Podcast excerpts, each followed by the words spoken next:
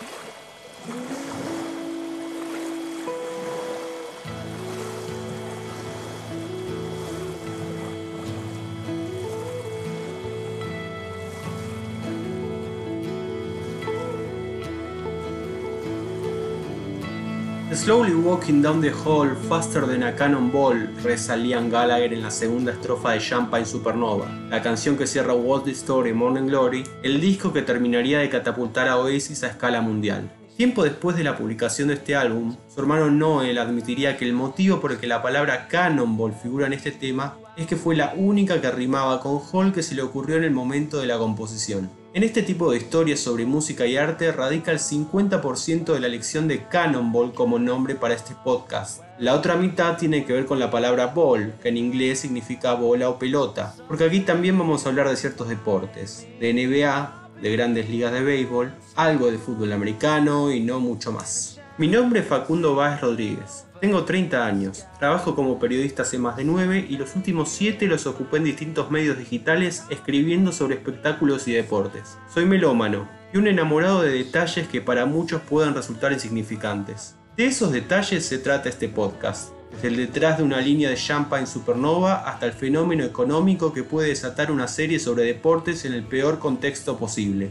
Habrá muchos datos, pero no se asusten, porque acá no vengo a informar, si se me permite parafrasear a Soda Stereo, Cannonball, el podcast, es música y deporte para volar. La invitación está hecha. Bienvenidos.